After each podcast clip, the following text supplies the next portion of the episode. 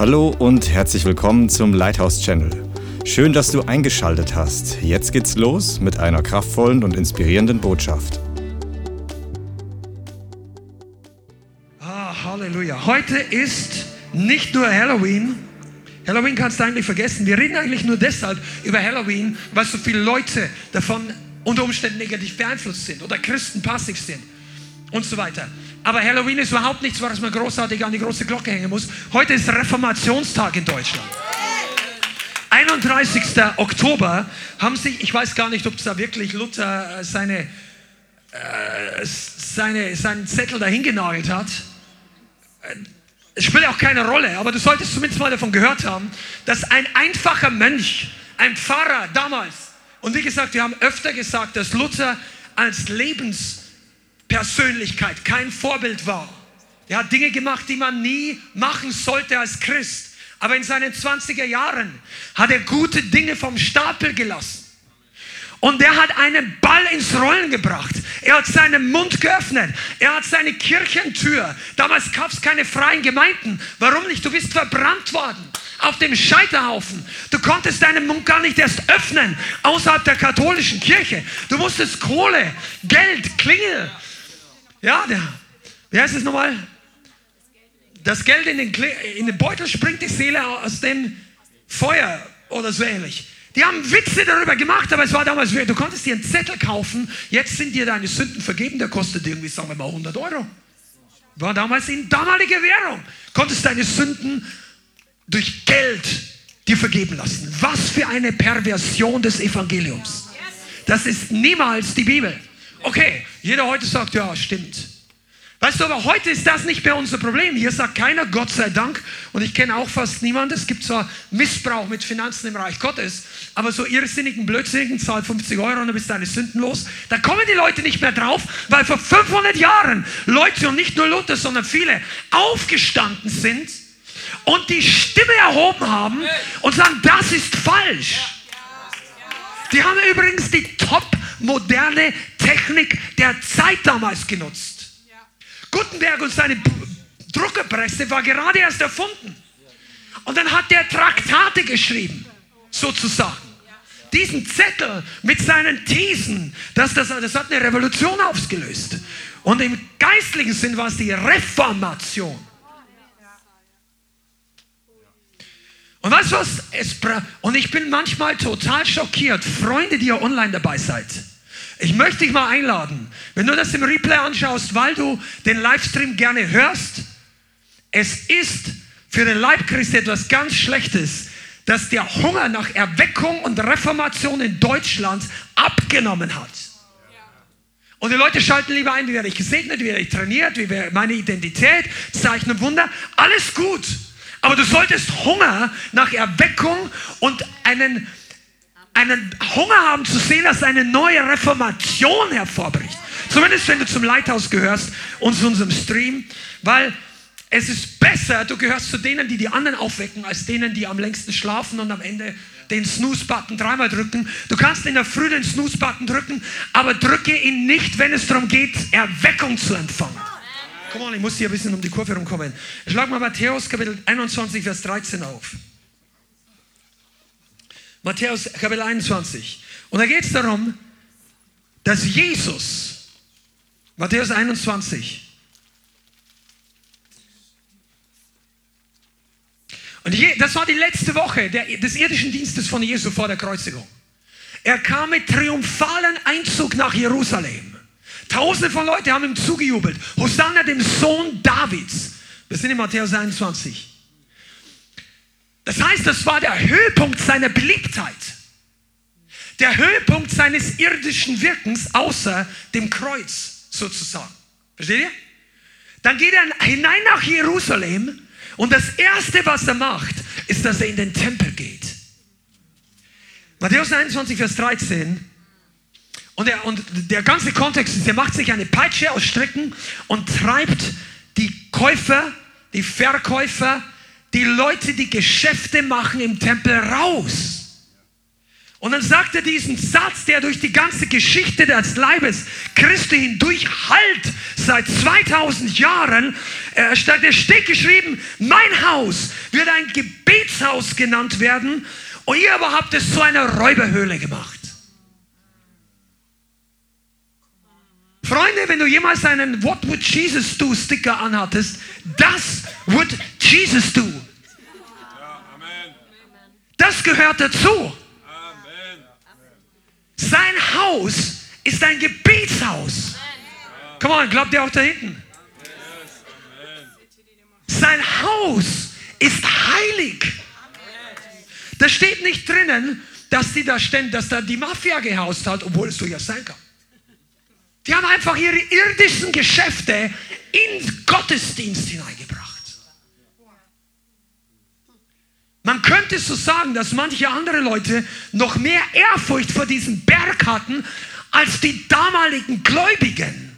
Schau mal, 700 oder 800 oder 1000 Jahre nach vorne in die Zukunft. Als andere den Berg erobert haben und ihre, ihren Gott dort geehrt haben, weil der Tempel zerstört worden ist. Jetzt steht ein anderes Gebäude dort. Aber kommen wir zurück zum geistlichen Haus Gottes. Jesus sagt, mein Haus ist heilig also das spricht die ganze Bibel davon. Und mein Haus wird ein Gebetshaus genannt.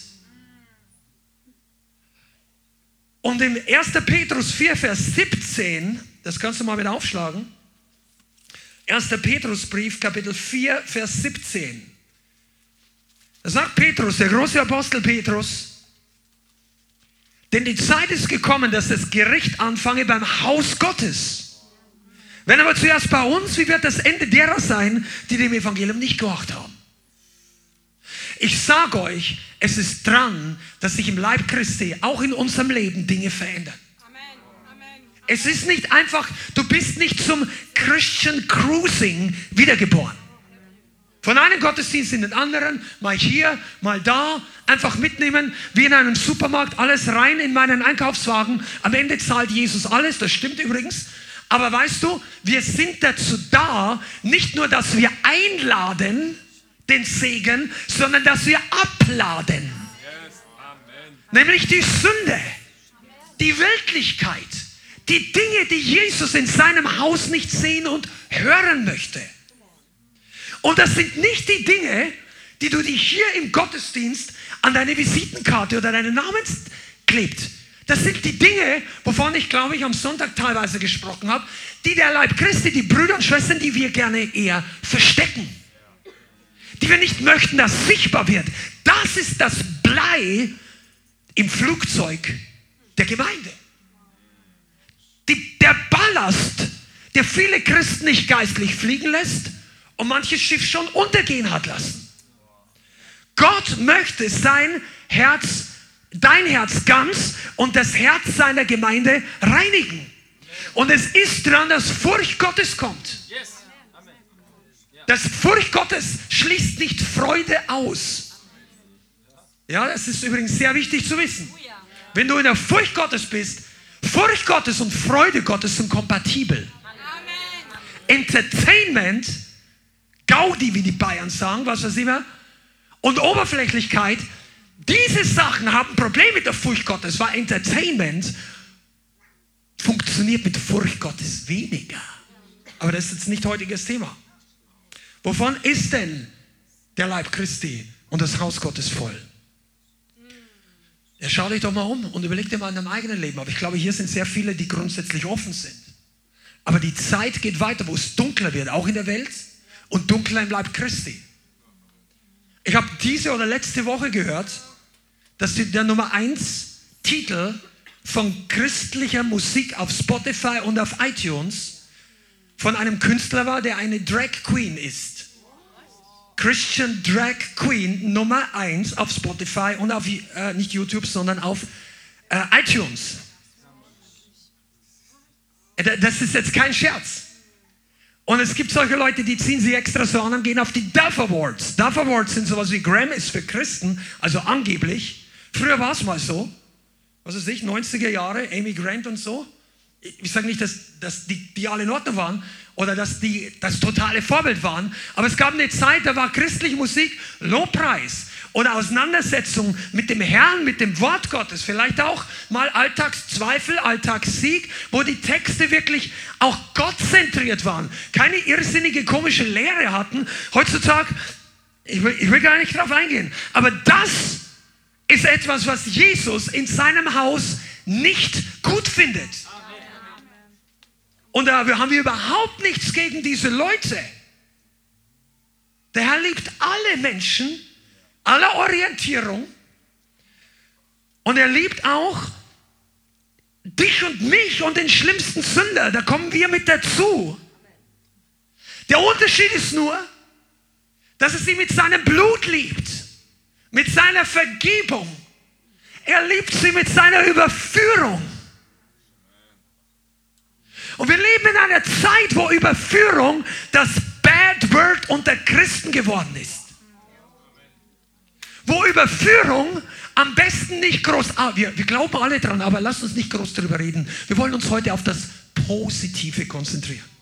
Wir wollen die Leute nicht wegstoßen. Wenn er ein Jahr hier sitzt, vielleicht zeigt ihm der Heilige Geist, dass er falsch ist und bis dahin gehen wir mit ihm essen und trinken und tun so, als ob nichts ist. Und dann sagt Jesus, ihr habt mein Haus zu einem Kaufhaus gemacht.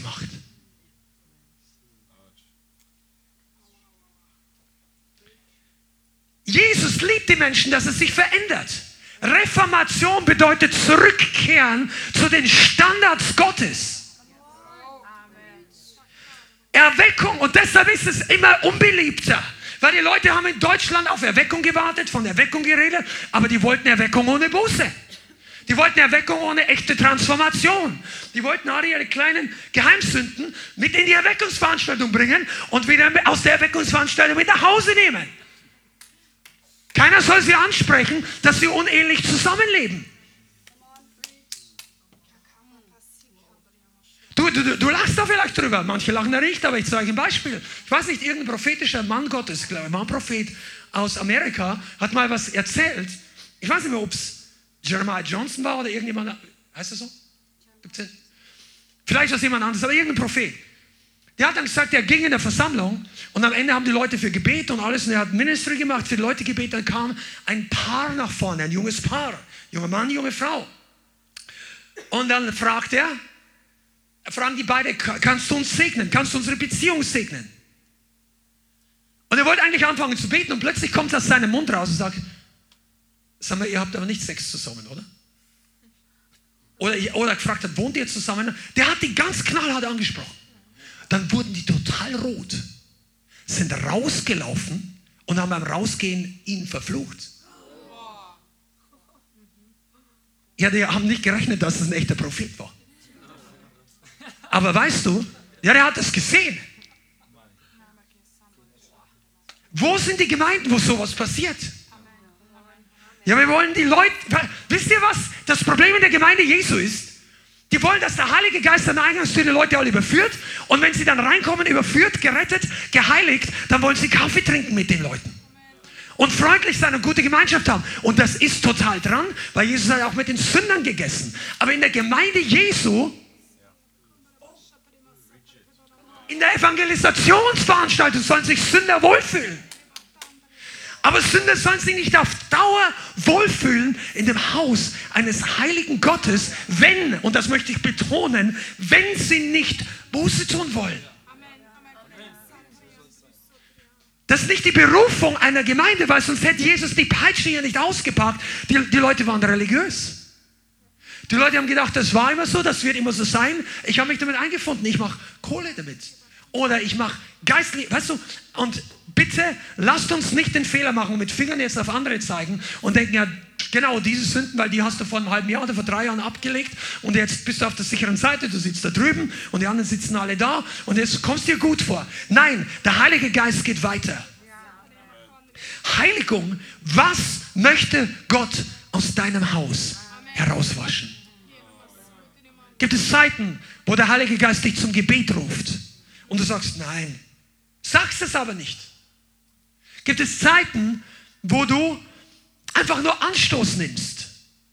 Anstoß an der Predigt, Anstoß an dem, dass irgendjemand was zu dir sagt. Vielleicht hat jemand was Falsches gemacht. Vielleicht hat dein Arbeitskollege dich richtig schlecht behandelt. Vielleicht musst du jetzt dreimal so viel arbeiten für zwei Wochen, weil der andere sich durchgemogelt hat, den Chef angelogen hat, mit irgendeiner Ausrede und zu Hause sitzt mit, einem, mit einer Kleinigkeit und du musst für drei arbeiten, weil einer noch im Urlaub ist und jetzt hast du Anstoß genommen. Heute am Reformationstag und an Halloween ist der letzte Tag im Jahr, wo du dir erlauben könntest, Anstoß zu nehmen. It's a fact. Die meisten Christen unterschätzen das total. Anstoß kickt dich raus aus dem Reich Gottes schneller, als eine Kugel aus dem Lauf der Waffe fliegt. Anstoß ist das, wovor Jesus in Matthäus 24 am deutlichsten warnt, und zwar die Christen. Er zählt die ganze Liste von Segen auf.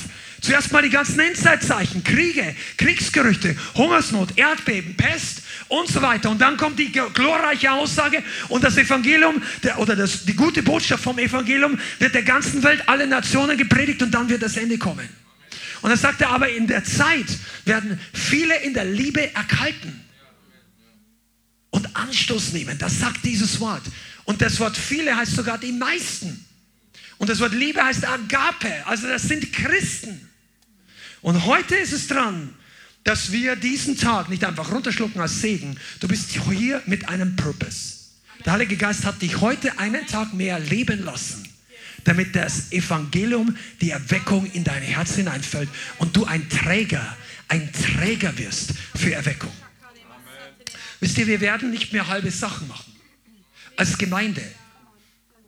Ich habe zu lange versucht, Leute zu überreden zu etwas, was sie selber nicht, also im Sinne, die wollten dies, mit dem Mund haben sie gesagt, sie möchten dem Herrn folgen, aber ihr Herz und ihre Seele und ihre Füße und ihre Augen und ihre Gedanken, die waren alle woanders hin unterwegs und du möchtest die Leute motivieren, dass es sich doch lohnt, für die Ewigkeit das Wort Gottes, die Berufung zu priorisieren. Aber weißt du, wenn der, wenn der, wenn der Heilige Geist, wenn das Herz die Leute nicht in die Richtung zieht, dann kannst du machen, was du willst. Und wir sollen auch nicht bitter oder böse oder irgendwas sein, aber lass dein Herz nicht kalt werden. Amen? Okay. Viele kennen Luther und seine Aussprache. Der hat kein Blatt vor den Mund genommen. Der hat ein paar Sachen gesagt, die absolut abgrundtief schlecht waren. Ich möchte mal einfach heute am Reformationstag dazu sagen, ich habe das Bedürfnis, das zu sagen. Wir haben öfter genannt, dass Luther ein extremer Antisemit war. Ja, wenn du das noch nicht weißt, dann solltest du es wirklich studieren. Erstaunlicherweise findet man diese Aussagen nur mit viel Mühe, weil die evangelischen Kirche, die ja ähm, die Historie unter ihrer Schreibung und Bücher und was auch immer, die, die wollen das natürlich nicht an die große Glocke hängen, aber es ist nicht zu leugnen. Aber viele Leute stempeln ihn dann einfach nur als Antisemiten aber und sagen, ja, der war ein Kind seiner Zeit. Wir haben schon mal darüber geredet, entweder du bist Kind Gottes oder Kind seiner Zeit, aber es war tatsächlich so, dass in dieser Zeit nicht Luther der einzige Antisemit war, sondern die meisten anderen auch und die katholische Kirche sowieso. Die katholische Kirche hat ein Erbe von Antisemitismus. Das heißt, Luther hat das nicht erfunden, er hat das einfach mit hineingebracht in die neue Bewegung. Verstehst du, was ich meine? Und das ist total gefährlich und das, da müssen wir was daraus lernen. Er hat eine Offenbarung von Gnade gehabt. Viele andere Reformatoren vom Wort Gottes, sola scriptura, nur die Schrift, allein die Schrift, allein durch Glauben, allein durch Gnade, allein durch Christus. All diese, die, das waren fundamental richtige Aussagen. Und er hat, und in seinen jungen Jahren wirklich entscheidende Dinge gut gemacht und später ist er abgedriftet, das ist meine persönliche Meinung, abgedriftet.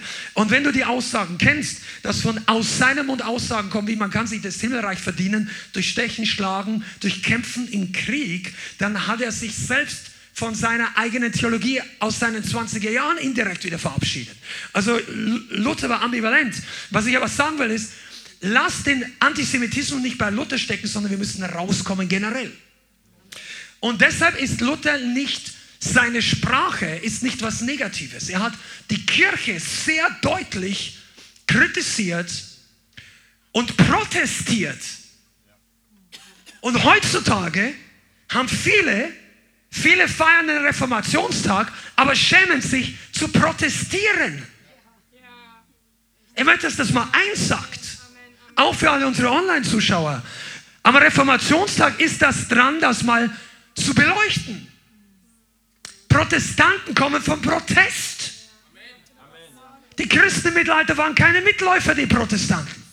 Die haben protestiert gegen das Fegefeuer, gegen den Tabernakel im katholischen Messfeier, gegen den Götzendienst einem Stück Brot gegenüber. Du kannst es nachlesen, sie haben protestiert. Sie haben gesagt, ihr könnt das machen, aber wir glauben nicht dran, weil es nicht die Bibel sagt. Und dann ist das Feuer der Verfolgung losgebrochen. Aber die haben ganz klar es beim Namen genannt. Das klingt ein bisschen wie Jesus im Tempel. Bist du da? Wisst ihr, ich möchte euch ein bisschen anteasern für etwas, was diese Sache ist keine Kleinigkeit. Das ist kein politisches negatives Reden, was man sich sparen könnte und jetzt gleich zum Bibel kommen. Das ist die Bibel. Die Wiederentdeckung der Wahrheit der Bibel. Nächstes Jahr ist in Deutschland eine Konferenz geplant. Diese Konferenz hat sehr stark ökumenische Ausrichtung. Und einer der Schlagsätze, soweit ich gehört habe, ist, dass sie die negative Auswirkung, die von Deutschland in die ganze Welt ausging, die Spaltung durch die Reformation rückgängig machen wollen und Buße tun wollen dafür. Und ich sage dir mal eins, Gott tut es nicht leid, dass Protestanten protestiert haben. Reformation, pass auf, natürlich hätte es anders laufen können. Hätte man eine Spaltung vermeiden können? Ja. Wenn der Papst und die ganze Kirche sich genauso gedemütigt hätten wie viele andere Protestanten und die Bibel als erste Autorität und sich getrennt haben von ihren Sünden und von ihrem Götzendienst und dem Herrn nachgefolgt werden, dann wäre es möglich gewesen, dass keine Spaltung kommt. Aber wer die Spaltung denen anlastet, die der Wahrheit folgen, der verdreht Täter und Opfer. Und das ist der Spirit, wo wir vor ein paar Tagen und vor einer Woche darüber geredet haben. Täter- und Opferumkehr. Wer wurde denn am Scheiterhaufen verbrannt? Für was? Für die Überzeugung. Für die Leute, die aufgestanden sind und sagen, mein Haus soll ein Gebetshaus genannt werden. Die gesagt haben, dass das zweite Gebot zu streichen aus der Bibel Sünde ist. Die, wenn du das nicht weißt, die katholische Kirche hat das zweite Gebot gestrichen. Zehnt in zwei Teile geteilt, alle anderen nach vorne geschoben, sind wieder zehn. Das zweite Gebot, du sollst dir kein Abbild machen, weder von den himmlischen, von den geistlichen Dingen, noch von den Dingen auf der Erde, noch unter der Erde, geistlich, irdisch, dämonische Welt, keine Bilder, du sollst nicht niederfallen vor ihnen, du sollst sie nicht anbeten, du kannst es erweitern in einem sinngemäß, du sollst sie nicht küssen, du sollst sie nicht verehren, als ob sie etwas Göttliches sind. Und doch gehen ich damals, als ich noch nicht gerettet war, mit vielen anderen bei der Monstranz. Das ist übrigens in ein paar Tagen, oder? Aller, Allerheiligen? Morgen. Morgen ist sogenanntes Allerheiligen. Die Katholiken tragen die Monstranz, das Brot, das sie als Gott verehren, durch die Straßen oder in der Kirche. Alle gehen auf die Knie. Luther hat gesagt, wir protestieren dagegen. You didn't come to hear it, but I came to say it. Und wir werden erst dann Erweckung in Deutschland haben, wenn sich Prediger nicht mehr dafür schämen, unangenehme Sachen auszusprechen. Weil das gehört zusammen zu den ganzen Powergaben, zu, der, zu all diesen Dingen. Der Heilige Geist bestätigt sein Wort. Und warum ist so wenig sichtbar? Weil es vermischt ist mit Kompromissen, mit Sünde, mit abweichenden Lehren. Paulus hat schon vor 2000 Jahren gelehrt. Sie werden sich in den Tagen, die kommen, Lehrern zurechtlegen, wie es ihnen in den Ohren kitzelt. Und dann kam, und jetzt möchte ich noch mal kurz, wir machen noch zwei, drei Minuten weiter. Pass auf, ich, ich springe in einen anderen Punkt rein, ich möchte, dass du was verstehst. Der Leib Christi hat sich täuschen lassen vom Feind dass man über unangenehme Sachen, die unangenehme Konsequenzen haben könnte, nicht mehr redet. Um nicht Schwierigkeiten, um Schwierigkeiten zu vermeiden. Und eine der Sachen, die wir alle nicht richtig durchschaut haben, es war ein Nebeneffekt der größten Krise der letzten Jahre, der sogenannten Corona-Krise. Jetzt lass mal die ganzen politischen Themen beiseite. Ich möchte auf was anderes raus. In den ersten Monaten der Corona-Zeit, wo Hard Lockdown war für alle, da gab es auf Social Media viele Leiter und Christen, die ihre Stimmen erhoben haben, die, die Informationen geteilt haben, die gegenseitig der eine so, der andere so. Da war, da war was im Gang. Die Leute haben nicht geschwiegen. Und dann wurde es immer intensiver und es kamen Grabenkämpfe. Und die Leute haben politische Themen wichtiger genommen als geistliche Themen. Und irgendwann ist das eskaliert und es sind Freundschaften zerbrochen, Zusammenarbeit im Leib Christi. Es war sowieso ein Geist der Isolation. Das war, da, wenn du ein bisschen geistliche Unterscheidung hast, kannst du das sehen, dass das bei Corona eine, eine ganze Welle war. Natürlich und geistlich. Zusammenarbeit zwischen Diensten, gemeinsame Veranstaltungen auf Basis von guten Sachen. Lange nicht stattgefunden. Und dann kam die Zeit, wo viele Leute gedacht haben, es ist weise zu schweigen. Es ist weise, zu vielen Themen gar nichts mehr zu sagen. Damit kein Streit ist. Es ist weise. Und vor ein paar Tagen habe ich eine, einen säkulare Artikel überflogen. Da ging es nicht um Christentum. Aber da hat jemand darüber geschrieben, dass deutsche Journalisten und Leute sich freiwillig einer Selbstzensur hingegeben haben. Sie zensieren sich selbst, sie sagen gewisse Dinge nicht mehr. Weil man negative Konsequenzen fürchtet. Wie viele Leute haben wirklich geglaubt, dass die Impfung eigentlich wollten das nicht, haben aber nichts gesagt, weil sie Angst hatten für ihren Job, Angst hatten vor ihrer Familie, weil sie einzeln oder allein waren. Ich will jetzt mal gar nicht Impfung ja oder nein, aber es war eine Tatsache, dass Leute nicht ihrer Überzeugung gefolgt sind, sondern dem Massendruck. Viele Leute. Egal wie du dazu stehst, das ist ein Fakt. Und ich frage mich, ehrlich gesagt, und dich auch, hat sich der Leib Christi nicht teilweise eine Selbstzensur aufgelegt? Wir reden über gewisse Dinge nicht mehr, weil wir fürchten negative Konsequenzen. Ich dir, Reformation war das Gegenteil davon. Reformation war jemand, der die Bibel gelesen hat. Gib mir mal deine Schwer Schwergewichtsausführung hier. Heavy Metal Bibel. Das, ist, das, das schaut aus, als ob es das Wort Gottes ist. Ja, das ist die haben die Bibel gelesen. Damals war das ja auch selten. Wir haben 15 Übersetzungen der Bibel und lesen nicht mal ein Fünfzehntel von denen, was sie damals hatten. Und die haben unter Tränen die Bibel gelesen. Und dann haben sie gesagt, nein, das stimmt doch nicht. Da muss doch einer mal seinen Mund aufmachen. Und ich möchte dich heute ermutigen am Reformationstag. Fürchte nicht die Dämonen und Halloween und irgendwelche Finsternis. Fürchte auch nicht die Konsequenzen für die Wahrheit. Lass uns den Herrn fürchten und den Mund öffnen für die Sachen, die Menschen freisetzen. Hier geht es doch nicht um das Leithaus oder irgendeine andere Deutsche oder was für eine Gemeinde auch immer. Hier geht es nicht um einen neuen Flavor oder irgendwelche Christen sind besser. Hier geht es um die Freiheit von kostbaren Menschen. Vermischung setzt nicht frei. Das ist zu einer Kultur geworden im Leib Christi, in Einheit sogenannte zusammenzukommen, die Unterschiede zu vergessen, theologische Unterschiede zu vergessen, über alles drüber zu schauen, einen Aufkleber drauf zu machen, Jesus, und jetzt ist per unserer Definition alles hier Jesus. Jesus hier. Wir reden nur noch von Jesus, deshalb muss Jesus schließlich da sein. Aber in Wirklichkeit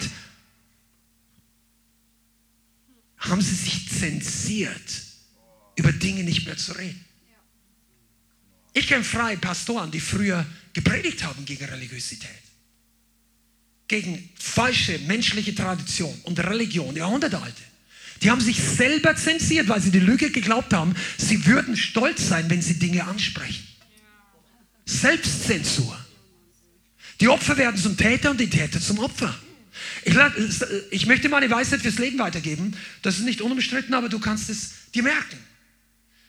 Derjenige, der ein Problem verursacht, ist in Verantwortung, dass die Atmosphäre schlecht wird. Nicht derjenige, der das Problem anspricht. Ich sage das nochmal. Nicht derjenige, der ein Problem benennt, ist schuld daran, dass jetzt keine Harmonie mehr ist, sondern derjenige, der das Problem verursacht hat. Das gilt auch für die Ehe. Das gilt für Beziehungen untereinander. Das gilt für diese Gesellschaft. Die zeigen mit den Leuten auf den Finger, ja, ihr, wenn du nicht zustimmst, dann bist du, ein, bist, hast du Hate Speech. Na, man muss natürlich unterscheiden, wir sollen Leute nicht verurteilen, aber jeder kann doch eine klare Meinung haben. Aber ich will ja gar nicht in politische Dinge reingehen. Der Grund ist, warum manche von uns haben uns selber zensiert. Jesus ist gekommen, am Reformationstag deine Zensur aufzuheben. Er ist gekommen, um dich neu zu entzünden. Und Leidenschaft ist nicht immer nur für das Halleluja notwendig.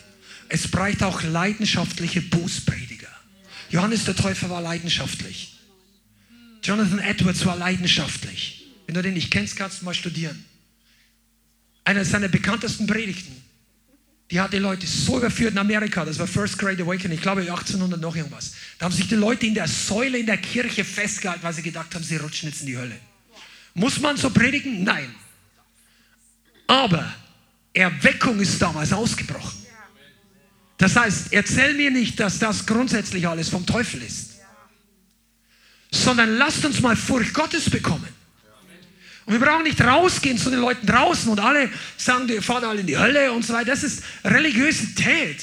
Zeige die Liebe Gottes, demonstriere die Kraft Gottes und erkläre ihnen auch, dass wir alle, alle zusammen Sünder sind. Aber im Haus Gottes, sagt die Bibel, fängt das Gericht an. Da stellen wir uns jetzt mal die Frage, warum ist es so unangenehm, darüber zu reden? Weil wir fürchten, dass Leute uns verlassen, zurücklassen, dass Leute Anstoß nehmen, dass die Abos weggehen, dass die Leute nicht mehr im Gottesdienst kommen. Aber ich sage dir eins, Jesus hat sein Reich aufgebaut auf einer anderen Grundlage.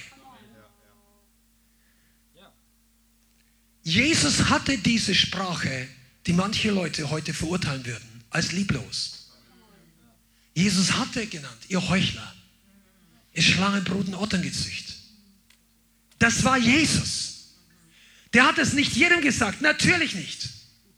Aber ich möchte, dass ihr versteht, je härter das Bollwerk und die Herzen geworden sind, desto schärfer hat Jesus Christus das Wort formuliert je härter das Herz geworden ist und das System, das dem Wirken Gottes entgegensteht, umso klarere Sprache hat Jesus geredet. Im Übrigen nicht nur zu den Pharisäern, an einer Stelle zu einem seiner besten Freunde, Petrus. Oh, mein Herr, das soll dir nicht widerfahren. Jesus erzählt ihm, und das ist ein Vorrecht, prophetisch, was passieren wird am Kreuz. Und Jesus sagt, oh, Gott behüte dich, das soll überhaupt nicht. Und das war eine Anfechtung für Jesus, weil der Teufel Tag ein, Tag aus, Tag und Nacht ihm erzählt, er möchte das Kreuz nicht sein lassen. Komm, du dienst so vielen, mach doch diese Sache nicht. Und dann hat Petrus in die gleiche Kerbe, mit dem gleichen Spirit. Und manche Leute wundern sich,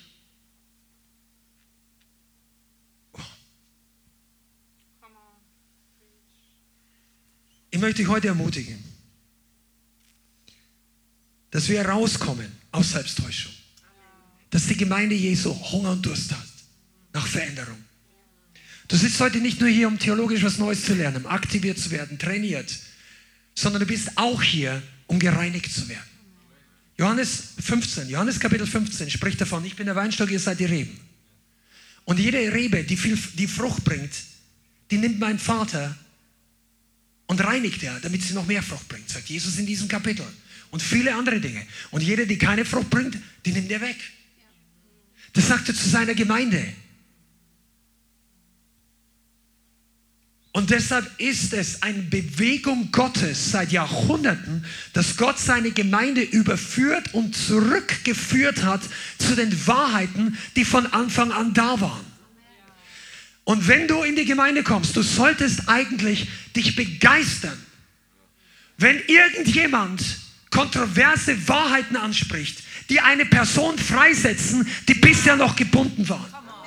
Du solltest dir nicht wünschen, ach, jetzt wäre gut, wenn er über was anderes predigen würde. Ja, wenn meine Tante jetzt mal den Livestream anschaut, vor zwei Wochen habe ich hier endlich empfohlen und dann, ah, hoffentlich schaut sie jetzt nicht rein. Vergiss das. Das, das musste ich vor vielen Jahren ablegen, als unsere Gemeinde so klein war wie ein Bierdeckel. Oder ungefähr. Da waren alle Leute, kannst du von hinten und vorne auswendig und so weiter. Und dann kommt trotzdem diese Anfechtung. Ja, wenn du das jetzt sagst. Und da musst du dich überwinden, weil der Heilige Geist benutzt deine Worte. Und so viele Christen über, sagen ja wieder, unsere Aufgabe ist es, das Evangelium zu predigen, der Heilige Geist überführt. Ja, das tut er. Aber wenn wir natürlich aus dem Evangelium alles rauszensieren, selbst zensieren, was sich nach Überführung anhört, dann bleibt nichts mehr übrig, was der Heilige Geist benutzen kann, Leute zu überführen. Überführen bedeutet, dass es dir mal unangenehm wird in der Predigt. Oh. Das ist der Button nach unten. Die Welt, die Welt funktioniert so nicht. Die Welt macht die Werbung, kommt alle zu mir. Hier bei uns gibt es auch negative Gefühle. Da will ich nicht hin. Wo ist das nächste Pflaster? Der Herr möchte Leute heilen, aber jeder, der hier einigermaßen und nur das ABC der Seelsorge und versteht, die Dinge versteht, der weiß, dass irgendwann der Punkt kommt, wo du mit noch mehr Segen, noch mehr Liebe, noch mehr Bestätigung, noch mehr Fürbitte, noch mehr Umarmung, noch mehr Vaterliebe, wo der Wachstum, die Befreiung, wo kein weiterer Progress kommt, sondern er braucht es die Botschaft. Sag mal, in deinem Leben, glaube ich, gibt es was, das Gott wirklich blockiert und heute ist Tag, Buße zu tun. Lass uns mal beten, was, was jeder. Ich, wisst ihr, da, da muss man auch mal in deinen Geist gehen. Ich sage heute nicht hier, dass eine Riesenblockade da ist. Aber ich möchte und ich wünsche dir das. Und das ist ein Teil der Vision der Gemeinde, dass eine Erweckungsgemeinde, ein Erweckungsspirit freigesetzt wird. Was bedeutet das? Dass du dein Leben noch mehr hingibst, dass du dein Leben noch mehr lebst für Jesus. Ich freue mich, dass ihr hier seid, dass ihr Dienstag da seid zusätzlich zu Sonntag, dass ihr einen Teil eurer Woche dem Herrn gebt. Aber bilde dir nichts Großartiges drauf ein. Denk nicht, du bist total geistlich, weil zwei andere kennst du, die kommen nur jeden Sonntag und dann jeden dritten Sonntag auch mal nicht. Denke nicht so. Jesus sagt, wenn ihr alles getan habt, was euch befohlen war, dann, dann, dann, dann bildet euch nicht eines Dank verdient habt, sondern sagt nur, wir sind nur unnütze Knechte. Wir haben nur getan, was uns aufgetragen war, was wir zu tun schuldig waren. Und das ist die gleiche Haltung, die wir im Westen brauchen. Demut. Nicht Bauchpinseln.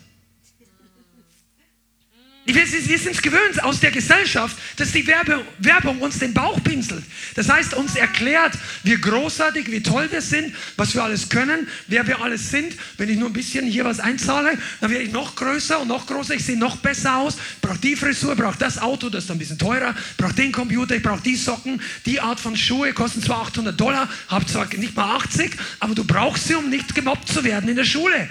Oder wir, wir sind gewöhnt, dass die Erfolgreichen gebauchpinselt werden und die Loser werden weggeschickt. Und im Reich Gottes komplett anders. Überhaupt keiner pinselt uns den Bauch. Jesus wäscht uns den Kopf. Er wäscht uns den ganzen Körper. Er macht uns sauber. Und wenn du beginnst, dich darüber zu freuen, dann wirst du merken, wie Frische zurückkommt in dein Leben. Frische. Wann hast du das letzte Mal gedacht, wow, ey, es war wirklich meine Schuld, dass mein Leben so trocken ist? Ja, ich brauche, ich, ich bin durstig, ich komme in die Gemeinde. Ja, okay, mach das. Aber Eigenverantwortung ist so wichtig. Schieb's auch nicht auf die 300 Jahre ungöttlichen äh, Geister in Deutschland von, von den Germanen über den Nazis bis hin zu den Okkultisten und heute sind es diese oder jene Gruppe. Es gibt gar nicht so viele Dämonen, die dich abhalten können, den Herrn zu begegnen. Du hast einen, einen direkten Download vom Himmel. Kein Feind kann das kappen. Oh, Erweckung ist in deiner Reichweite. Aber nicht auf dem Sofa sitzend, sondern oft auf unseren Knien. Auf unseren Knien im Gebet. Auf unseren Knien vor dem Kreuz. Buße tun. Vielleicht muss nicht auf die Knie gehen, aber unser Herz sollen wir demütigen. Und doch, haben wir, wir haben vorhin schon darüber gesprochen, ich möchte da nochmal kurz darauf eingehen. Opfer, Täter, Umkehr, wenn es um Überführung geht. Du, ihr meint vielleicht, ich erfinde das, das ist so, einer, der hat jetzt so seinen Spleen drauf jetzt gerade. Du, es gibt hier in Frankfurt, wurde die ACK gegründet oder hat ein Büro. Kommen äh, Arbeitskreis Christliche Kirchen in Deutschland und so. Die haben in ihren äh, schriftlichen Unterlagen dass man darauf verzichtet, Negatives über andere Glaubensgemeinschaften und Kirchen zu reden. Jetzt gibt es da natürlich eine positive Seite davon. Du sollst nicht sagen, der Pastor ist ein Idiot, ich kann ihn nicht leiden, er fährt ein dickes Auto oder der hat mich ignoriert, als wir letzte Mal Hände geschüttelt haben. Pastoren, diese Sache von negativen Reden gehört nicht unter Christen. Aber die bezeichnen auch negatives Reden, wenn du sagst, die Kinder werden nicht getauft. Also die Babys. Das ist keine echte Taufe. Das heißt, die canceln Überführung. Und die neue Liebe ist Wahrheit zu relativieren. Verstehst du, was ich meine? Sie, Argument der Liebe. Wir lieben uns alle. Lass die mal stehen. Der eine glaubt das, der andere glaubt das, der andere glaubt das. Der geht nach, der geht, wisst ihr, das ist keine Kleinigkeit. Wer die Wahrheit relativiert, relativiert Jesus. Jesus ist die Wahrheit. Johannes 14, Vers 6. Dann ist da Jesus ein relativer Jesus in der Mitte. Und der relative Jesus überführt niemand mehr. Und deshalb ist dran, wenn wir über Reformation reden, dass du und viele Millionen in Deutschland das Banner der Erweckung hochhalten und sagen, wow, wir stehen auf dem Grundsatz der Bibel, aber wir stehen auch auf, der, auf dem Umsetzen, auf der Nachfolge. Wir stehen dazu, dass immer noch ein Mann und eine Frau, wir stehen dazu, dass die Ehe ein Leben lang gilt und nicht einfach ja, da muss man halt dann ein Jahr einen Dienst aussetzen und dann, dann ist es nun mal so gegangen, kann keiner was machen und dann starten wir komplett wieder neu und dann bin ich gleich wieder Neupastor. Das war nicht der Plan Gottes. Wow. Wir brauchen Reinigung. Der Herr möchte sein Haus reinigen von Gleichgültigkeit, von Gebetslosigkeit, von Selbstzentriertheit. Keine Leidenschaft zu haben für die Verlorenen aber keine schlechte Stimmung verbreiten. Von Toleranz der Sünde gegenüber. Von Rebellion und Religion oder Religiosität. Sieh, das ist der, der Grund, warum wir auch manchmal in unserer Gemeinde darüber reden. Je länger man sich wohlfühlt in einem guten Haus, desto und du wirst weniger transformiert. Und ich sage mal ganz ehrlich, die Transformationskurve eines Christen geht am Anfang steil und später geht es langsamer, aber sie geht weiter. Sie geht weiter.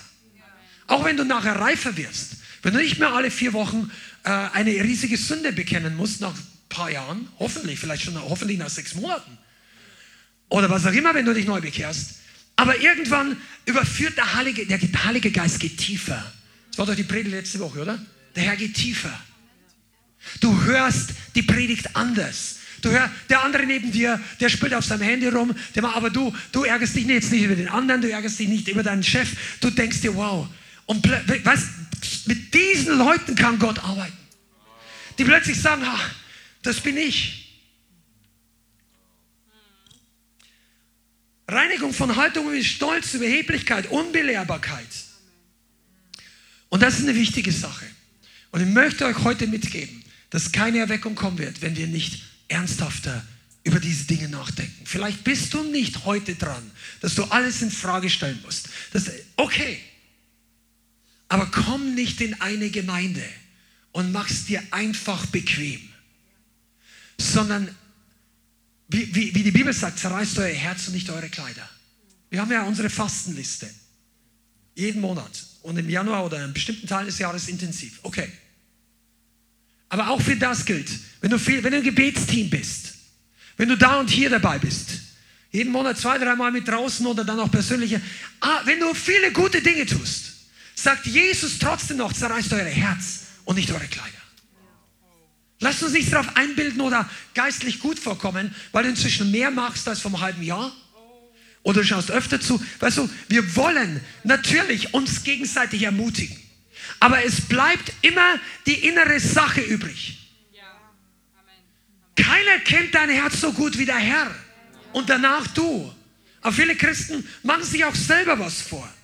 Das ist übrigens der Grund, weshalb es Schwierigkeiten gibt in Beziehungen und in der Gemeinde.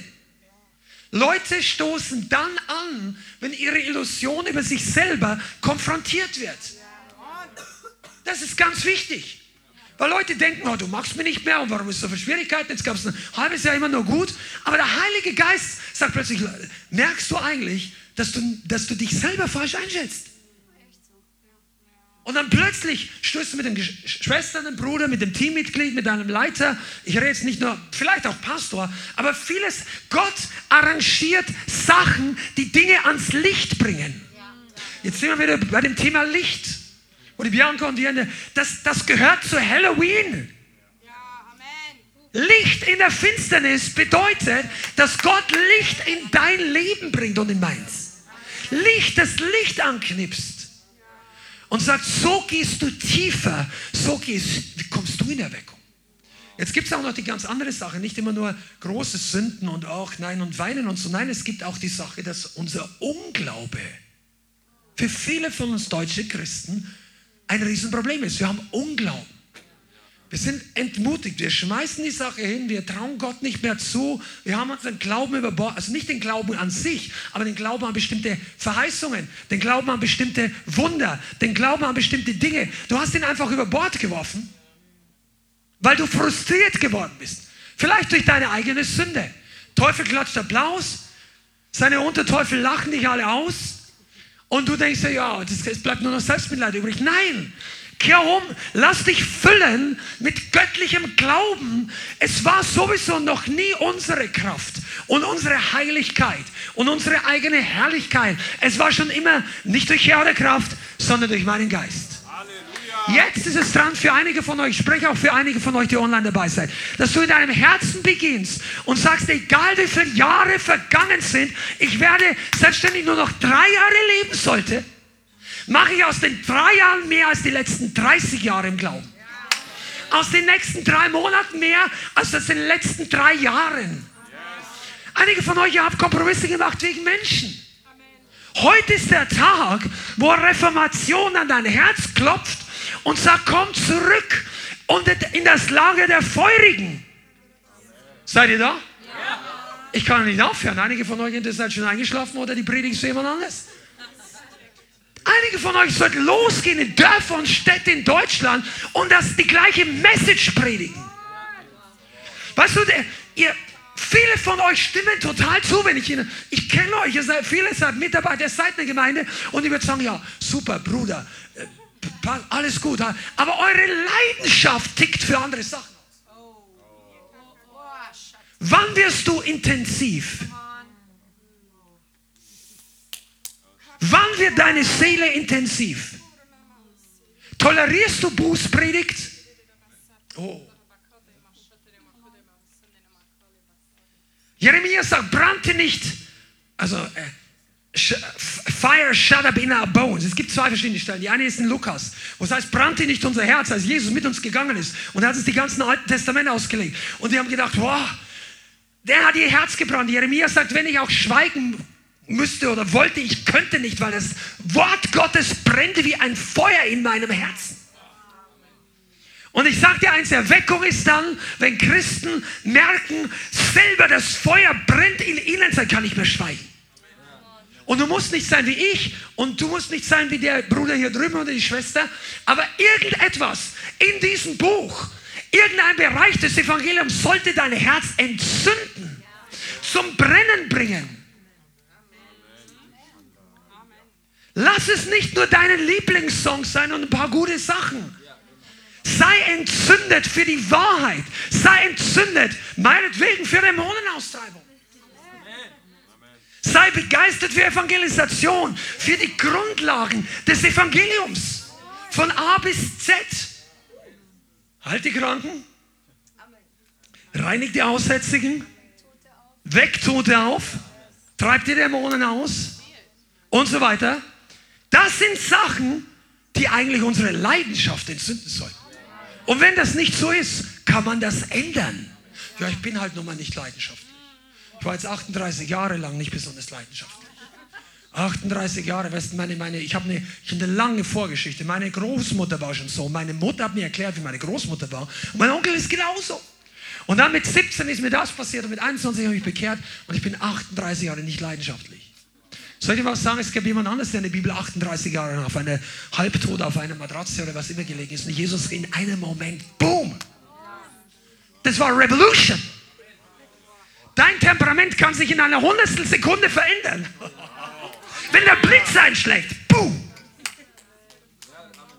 Und die meisten Christen haben so einen Blitzableiter bei sich oben. Blitz der Überführung, zack. Herr, Halleluja, Segen hier, aber Überführung da.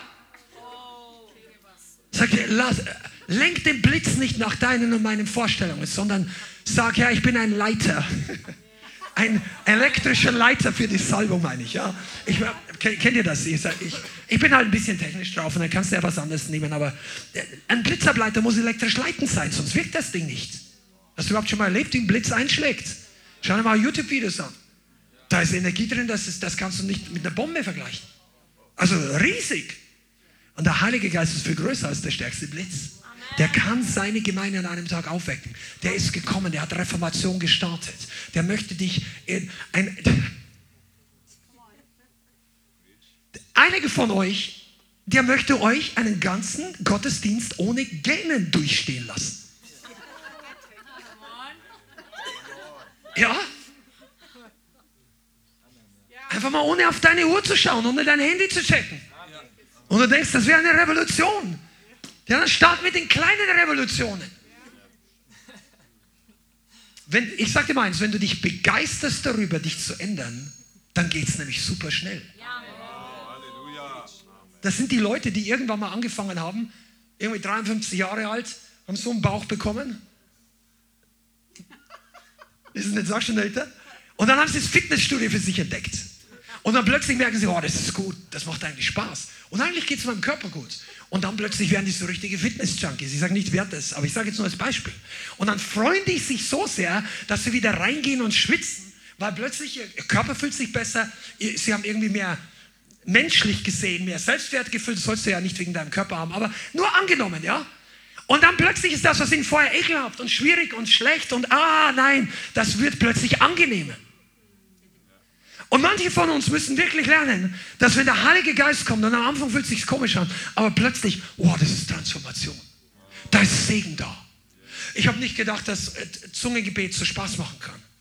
Früher habe ich immer nach zehn Minuten aufgehört, war so trocken. Und jetzt fängt es nach einer halben Stunde erst an. Wisst ihr eigentlich, dass ein Mann Gottes, der sehr, sehr viel für die Gemeinde Jesu weltweit getan hat, was Gebet angeht, Dr. Yonki Cho, der leitete eine der größten Gemeinden in den 50er, 60er, 80er Jahren aus Korea der, äh, der ist inzwischen schon beim Herrn. Der hat eine Gemeinde von 800, 900.000 oder ich weiß nicht wie viel, auf jeden Fall eine Million oder was auch immer gehabt, über Jahrzehnte.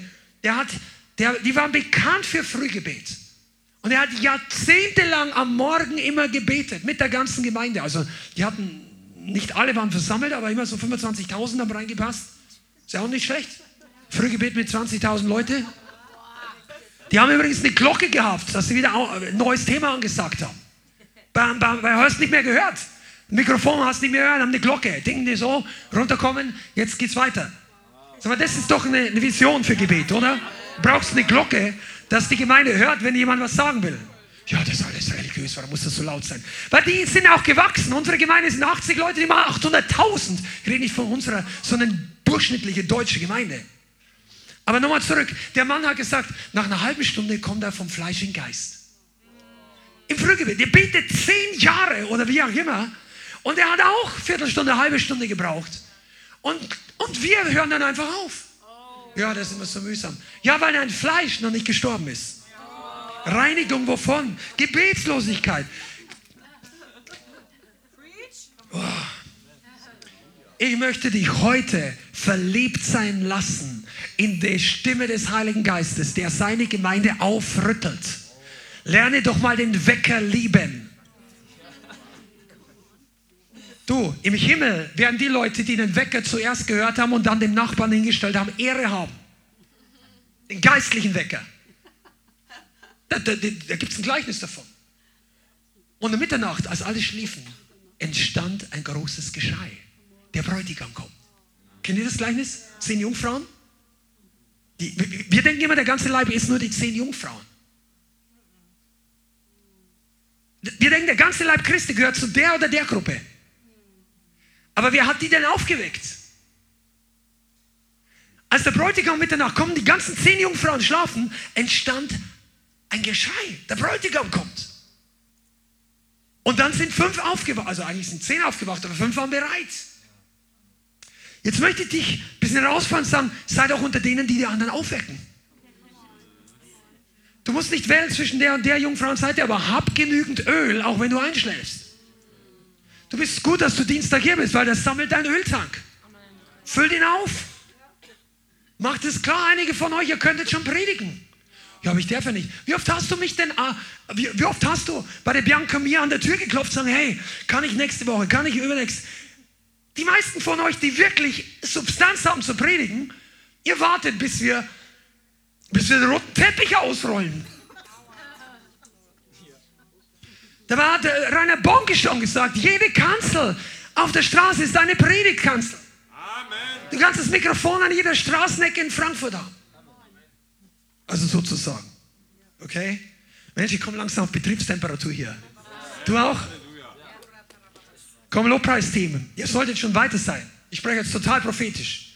Einige von euch, die ihr singt, weissagt, Überführung. Wann haben wir das letzte Mal Überführung gesungen? Oder irgendwas, was Dämonen ausfahren lässt. Lassen Sie für Fasten und Beten. Der Rest der Gemeinde genauso. Wann ist jemand bei dir? Nee, du fühlst dich ja gesegnet. Amen. Wann ist jemand, der neu in die Gemeinde reinkommt, an deiner Reihe vorbeigegangen und sich gedacht, boah, die Kraft Gottes hier, klar, muss jetzt gleich Buße tun. Mit Charles Finney war das so. Lasst uns mal für die größeren Dinge glauben. Und ich rede nicht nur davon, dass alles so negativ laufen muss. Aber weißt du, viele Leute, die nicht mehr an Erweckung glauben und die Predigen gar nicht mehr hören wollen, die sind wie Jesus über das Geschlecht sagt. Sagt, dieses Geschlecht, mit wem soll ich dieses Geschlecht vergleichen? Sie sind Leuten auf den Marktplätzen, die den Kindern zuhören und die Kinder rufen ihnen zu und sagen, wir haben euch Trauerlieder gesungen und ihr habt nicht geweint, wir haben euch äh, Freudenlieder gesungen und habt nicht gelacht und getanzt. Denn Johannes der Täufer kam und hat ihnen gepredigt und sie haben nicht Buße getan und, und über Jesus sagen sie, siehe, der, der Weinsäufer, ein Fresser und Säufer, der mit den Huren und den Sündern sitzt.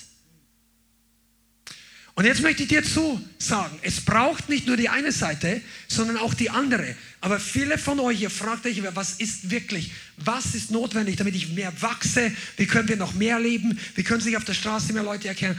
Bete den Herrn, bitte den Herrn um Offenbarung, was Erweckung und Reformation bedeutet. Besonders wenn du mitbekommen hast, die Predigt von Ryan Lestrange in, in, im September in äh, England drüben, wo viele von uns drüben waren und einige von euch, ihr habt es geteilt in der Gemeindegruppe und die ist auch online sichtbar, du kannst die anhören. Er redet über die geistliche DNA von neuen Reformatoren. Das sind nicht Leute wie Martin Luther, aber von, das sind unangenehme Persönlichkeiten. Persönlichkeiten, die den Status quo in Frage stellen, durch die was Neues hindurchbricht. Der Herr hat dich dazu berufen, die allermeisten von euch hier. Und du hast überlegt, wie passe ich da rein? Und du passt da nicht rein. Aber der Herr sagt, du musst da nicht reinpassen. Die Box ist nicht gemacht von mir. Es wird Zeit, dass die Gemeinde ausbricht aus der Box, die Menschen gemacht haben. Und die groß genug ist für Jesus. Weil der Herr kommt bald wieder. Okay. Lass uns noch mal kurz zu Martin Luther und den Reformatoren zurückkommen. Ich spüre wirklich, dass es dran ist, für den Leib Christi hier umzukehren. Von dieser Ablehnung dem Thema der Erweckung gegenüber. Frustration, weil manche Leute was versprochen haben und es hat sich nicht erfüllt. Weil manche Leute eingeladen haben, lassen ein großes Stadion kommen. Ich bin überzeugt, dass Erweckung ausbricht. Und dann ist wirklich Gutes passiert in diesem Stadion, aber es war keine nationale Erweckung. Manche andere haben gesagt, ich will vom Thema Erweckung nichts mehr wissen. Vielleicht ist Erweckung nicht ausgebrochen wegen uns, dem Volk Gottes. Vielleicht ist genau diese Haltung, ich kann von Erweckung nichts mehr hören, der Grund, warum es erst gar nicht kam. Weil wir nicht den Heiligen Geist uns haben treffen lassen, sondern wir haben versucht, den besten Platz in der Zuschauertribüne für Erweckung zu finden. Echte Erweckung hat keine Zuschauertribüne. Du bist entweder drinnen im Strom oder draußen. Du bist ein Beschleuniger von Erweckung oder jemand, der es bremst.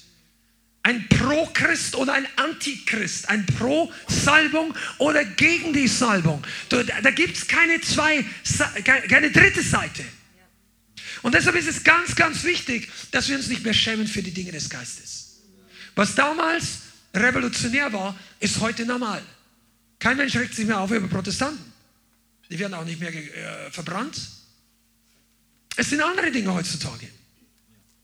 Aber der Heilige Geist wird dir und mir zeigen und dir, unsere Zuschauer, Zuhörer online genauso, wo es dran ist, den Stand einzunehmen. Wir haben vor ein paar Wochen darüber gesprochen, dass es, das ist meine persönliche Überzeugung, aber ich stehe dazu, dass es jetzt unter anderem für den Leib Christi dran ist, Position für Israel zu ergreifen. Das, das heißt nicht, die machen alles richtig, das heißt nicht, jede Politik ist in Ordnung und so weiter und Korruption und so weiter. Kein Thema, das ist nicht der Punkt, aber es heißt, dass wir nicht erdulden und schweigen, dass Fahnen von Israel auf deutschen Boden runtergerissen, verbrannt werden, beschmutzt werden, dass Leute beschimpft werden, dass Leute die Täter zu den Opfern machen und die Opfer zu den Tätern und die Christen schweigen wieder. Gestern oder vorgestern hat sich der UN-Botschafter von Israel einen gelben Judenstern auf seinen Anzug geklebt und seinem ganzen Team und sitzt in der UN-Vollversammlung und sagt, er wird hier nicht schweigen und nicht aufhören, bis die UN-Versammlung sich dazu durchringt, die, die Taten der Hamas auch als Terrorismus zu klassifizieren. Das ist bisher nicht passiert. Lasst uns doch, und da kannst darüber, da gibt es jetzt schon wieder, ja, das ist Holocaust, Verharmlosung und so weiter. Du kannst da unterschiedlicher Meinung sein. Aber ich sage als Christen, lass die Leute doch jetzt nicht wieder alleine stehen. Ja, es gibt Unrecht auf allen Seiten. Warum muss ich das immer betonen, solange noch nicht klar betont worden ist, dass Köpfe abschneiden von jüdischen Babys ein horrendes Verbrechen ist? Ja gut, dann mag dich nicht mehr jeder. Aber ich, das ist kein Geheimnis, dich mag sowieso nicht jeder. Und ich werde nicht jeder mögen bis zum Ende deines Lebens. Die einzige Chance, die du und ich haben, ist, dass wir uns aussuchen, welche Leute wir wollen, dass uns mögen. Ich glaube, es ist dran, dass eines Tages in Juden sich in ihrer größten Krise, vielleicht zu ihren Lebzeiten oder später, sich erinnern, da gab es ein paar Leute, die sind auch bei uns gestanden. Vielleicht sieht es in 20 Jahren in der Geschichte wieder so aus, wo die Leute sagen, ach, wie konnte man damals nur schweigen? Und dann war es wieder niemand gewesen, weil niemand hat es, weißt du, jetzt ist die Zeit, nicht zu schweigen. Das ist nur ein kleines Thema von vielen Themen. Aber wenn du damit verstehen willst, dann nimm es doch damit by the way, mit Holocaust, da, da kommen dann immer die, wenn du irgendwas vergleichst mit denen. Weißt du, ich glaube nicht, dass es Holocaust-Verharmlosung ist, wenn die Juden selber sich einen gelben Stern auftun. Ja, aber da sind doch noch nicht so viele gestorben, damals sind sechs Millionen. Kann man erst dann beginnen zu warnen, wenn erst wieder sechs Millionen Juden tot sein müssen? Das ist doch kein, das kann doch nicht die Lösung sein.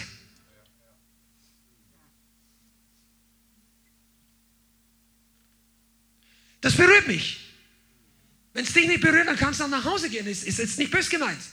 Aber dieses Thema, ich merke, ich merke, dass Gott wenigstens einige Leute dafür gebrauchen möchte.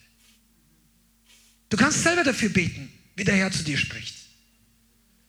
Aber ich glaube, wir sollten eine Zeit lang dieses Thema präsent machen. Mich hat einer angeschrieben, weil wir öfter von der Gemeinde und von diesem Opfer reden. Also, dass wir einfach eine Gemeinde unterstützen, schreibt jemand aus dem Internet mich an, kannst du mir das mal weiterleiten? Ich würde die auch gerne unterstützen oder so ähnlich. Sage ich, schön, dass der Livestream auch wenigstens hier eine positive Auswirkung hat, dass mehr davon hören. Manche Leute in deinem Umfeld hören niemals was davon, wenn du es nicht auf deiner Timeline auch mal zeigst. Wir leben in einem Informationskrieg, aber das ist ein ganz anderes Thema. Reinigung des Hauses. Okay, jetzt lass uns mal die letzten paar Minuten einfach auf unser eigenes Haus schauen. Auf unser eigenes Herz auf unseren eigenen Tempel. Kann Jesus einkehren in unseren Tempel? Nicht nur die Frage, ist er willkommen, sondern ist der Platz für ihn vorbereitet. Weil die meisten Christen sagen, Jesus, du bist willkommen hier. Heiliger Geist, du bist willkommen. Okay. Sagen wir mal, das stimmt. Aber wie ist die Wohnung vorbereitet, dass der größte aller Könige kommt? Ich rede nicht von einer natürlichen Wohnung, sondern von unserem Herzen. Gibt es Bereiche in unserem Leben, wenn Jesus jetzt wirklich kommen würde, das uns extrem peinlich wäre? Das ist der Punkt, wo du anfangen kannst, Erweckung in deinem Leben reinkommen zu lassen. Und weißt du, Jesus kommt nicht mit Verdammnis. Der macht dir auch keine Vorwürfe. Aber ich spüre, wie der Heilige Geist die Glocke läutet und sagt, die Gemeinde, unsere Gemeinde, und ich glaube auch viele andere, ist unsere Aufgabe, dass wir uns gegenseitig ermutigen und aufwecken aus einer falschen Vorstellung. Was bringt es dir denn, wenn dir 20 Jahre lang deine Lieblingsgemeinde nicht die Augen geöffnet hat über einen laschen Zustand in deinem Leben? Was hast du für einen Vorteil? Wenn du weiter schlafen kannst, ist es denn wirklich ein Vorteil, eine Gemeinde zu haben, die nicht so viel Lärm macht, dass geistliche Schläfer aufwachen? Braucht der Leib Christi das wirklich?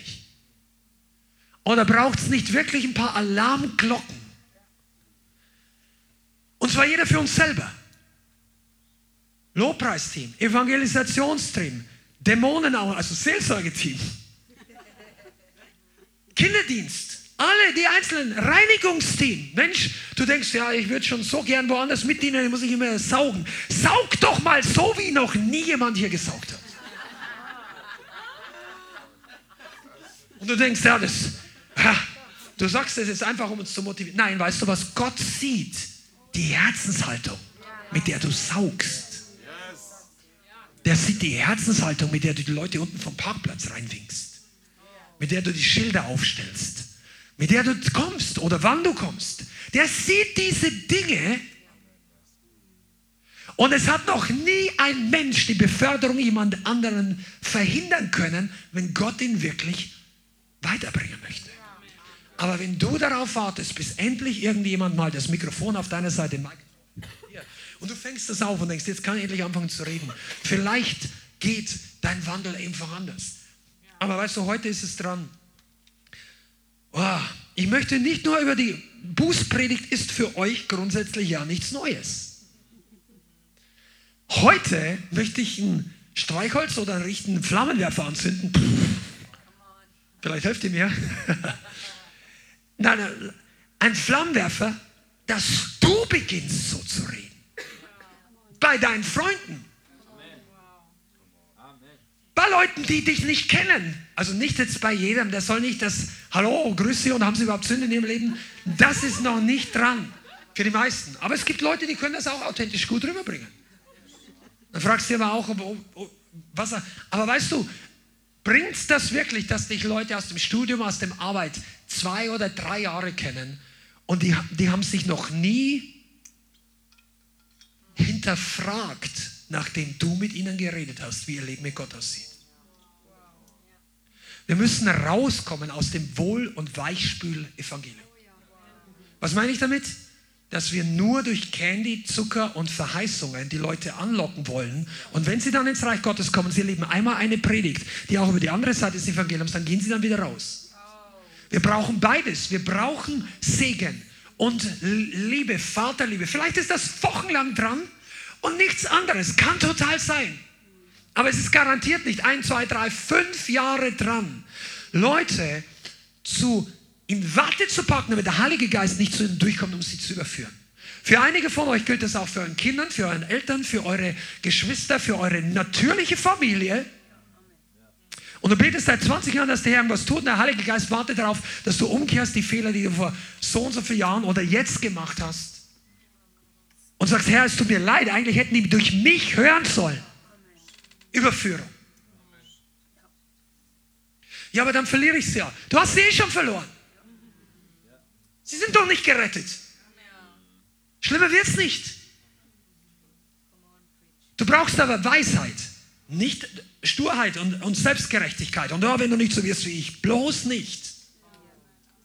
Der Einzige mit Tränen in den Augen ist der Inhalt der Botschaft, wenn du nicht wirst wie Jesus. Kommst du nicht dort an, wo viele ankommen werden, wo die Herrlichkeit ist. Ist ja jemand, der über Führung predigt, sollte immer tränen, also bildhaft gesprochen, muss nicht immer weinen, aber es sollte so in deine Herzen reinfallen, dass es überhaupt nicht, wir, sind, wir gehören nicht zu den Leuten, die auf der Straße rumlaufen, turn or burn mit dem Schild und so, kehrt um, der Herr kommt bald wieder und wenn ihr nicht, oder, und die Leute von der Parkbank aus anschreien. Das ist meiner Meinung nach, ich, ich will da niemanden vorteilen, aber ich persönlich glaube nicht, dass das effektiv ist, um die Herzen zu Jesus zu gewinnen. Aber wenn dein Herz, Hill, ist für mich immer noch einer der Beispiele aus unserer Generation oder 30 Jahre zurück. Jetzt ist leider zu früh zum Herrn gegangen, aber der hat ein mächtiges Erbe von Evangelium. Der hat manchmal geweint, aber er hat Überführung, Herrlichkeit und den Aufruf, wie Hill gemacht hat, habe ich selten gehört im Leib Christi. You have 60 seconds. Come on now. Get right with God. Wir haben fünf Minuten. Du denkst, unsere Gottesdienste sind lang. Die haben fünf Stunden gehabt, viermal die Woche. Erweckung, drei bis fünf Jahre lang dort.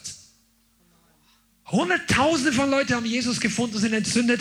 Manche Leute sind jetzt im Dienst. Ich glaube, der jetzige Chef von GATV oder ein paar andere, bin ich falsch, Michael Kolianos oder Eric Gilmer, glaube ich, war mit Daniel Kollege. Das waren Leute, die in dieser Erweckung teilweise, vielleicht bringe ich ein paar durcheinander, aber ein paar von diesen Leuten waren entzündet aber du bist hier, um Leute zu entzünden. Und eines Tages wird der Dienstag nicht mehr um halb elf aufhören. Die machen jetzt gleich Schluss. Dann kannst du gerne nach Hause gehen. Es ist kein Druck. Aber wenn das Feuer fällt, dann braucht der Heilige Geist Landeplätze. Und ich möchte, dass du dir darauf einstellst, dass du nicht mehr einer von denen bist, die die super eifrigen 10% der Gemeinde tolerieren, inklusive vielleicht deinen Pastor, oder was auch immer sagt, ja, Halleluja, wir, wir beten für dich. Super, super, Halleluja. Sondern dass du beginnst, genauso deinen Mund zu öffnen, wenn du der Einzige bist, der da ist. Für Gerechtigkeit, für die Liebe Gottes. Hör dann nichts raus, was wir nicht gesagt haben. Weil die Liebe Gottes ist so wichtig. Aber die Liebe zeigt sich halt auch in Taten. Amen. Oh, wir schämen uns auch nicht für den Heiligen Geist. Ich finde, es ist ein schlechter Leiter, der sich für die größte Gabe außer Jesus, der sich nicht dazu bekennt.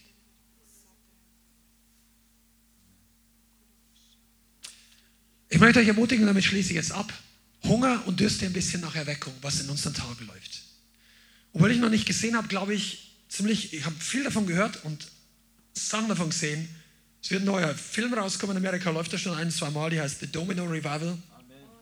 Ich glaube, dass es eine sehr gesegnete Sache sein wird. Die ist noch nicht verfügbar, die läuft noch im Kino und dann bringen es rüber vom äh, Pastor Mike Signorelli und den anderen Kollegen, die sehr mit Befreiungsdienst weg sind. Das ist auch umstritten, die kriegen Feuer. Aber ich sage, steh lieber bei denen, die umstritten sind und Feuer kriegen. Feuer vom Feind und Feuer vom Himmel. Come on, stay in the fire. Lass uns aufstehen und beten.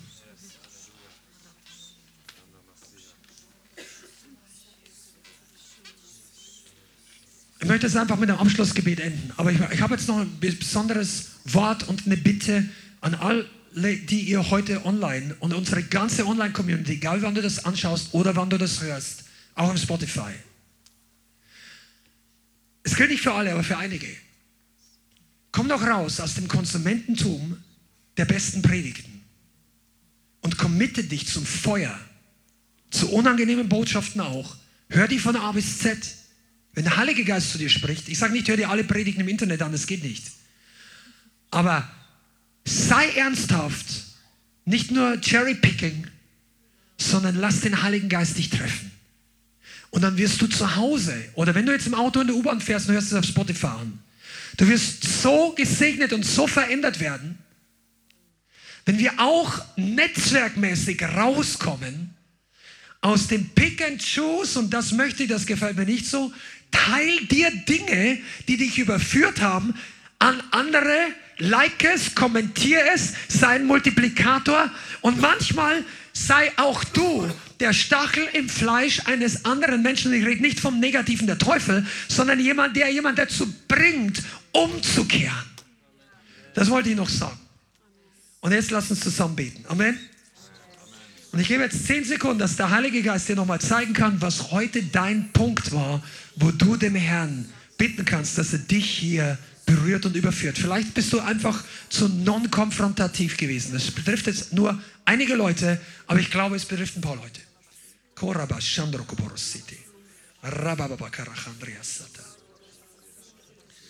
Heiliger Geist, wir bitten dich, dass du heute dein Volk läuterst und uns so Feuer festmachst vor dem Feuer der Verfolgung, vor, dem, vor der Anfechtung, vor dem Anstoß. Wir danken dir, dass heute Reformationstag ist und dass die Gemeinde Jesu nicht davonläuft vor Reformation, sondern sie willkommen heißt. Vater, ich bitte dich, dass du ein Aufwecken und Aufwachen durch den Leib Christi durchgehen lässt, auch wenn es am Anfang vielleicht erst ein paar wenige sind, die sich darauf einlassen, mit der gleichen Entschlossenheit wie unsere geistlichen Vorfahren in all die Jahrhunderte für die Wahrheit, für Veränderung, für Reformation einzutreten, auch wenn es unangenehm ist, auch wenn es nicht wenn es uns etwas kostet. Vater, und ich bitte, dass heute die Art von Nachfolger hervorkommen, die geistliche DNA, die nicht die Kosten zählt und zurückgeht, sondern sagt, ich werde ein Werkzeug sein für Erweckung und für Reformation in Jesu Namen, für den König, der wiederkehrt. Koboro. Bianca, komm kurz nach vorne und lass uns noch kurz Abschluss bieten.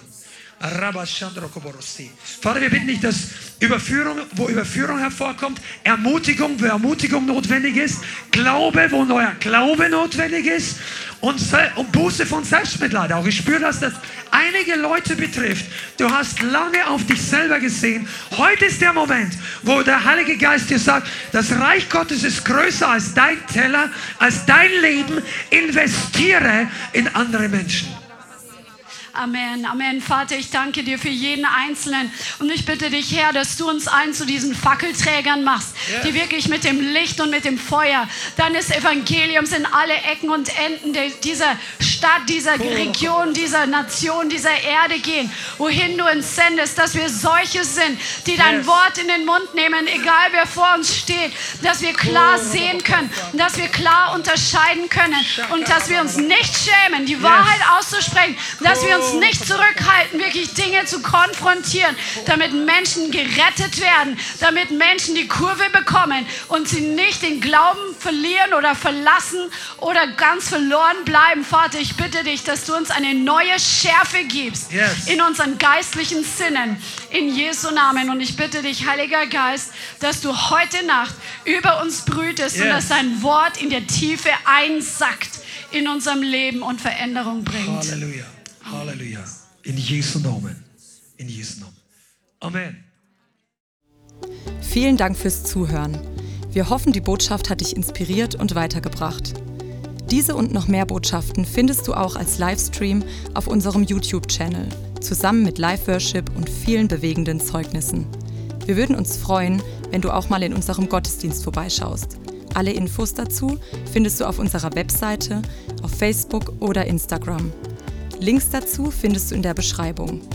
Schreib uns gerne dein Zeugnis oder dein Gebetsanliegen unter info at lighthouse.center. Tschüss und bis zum nächsten Mal.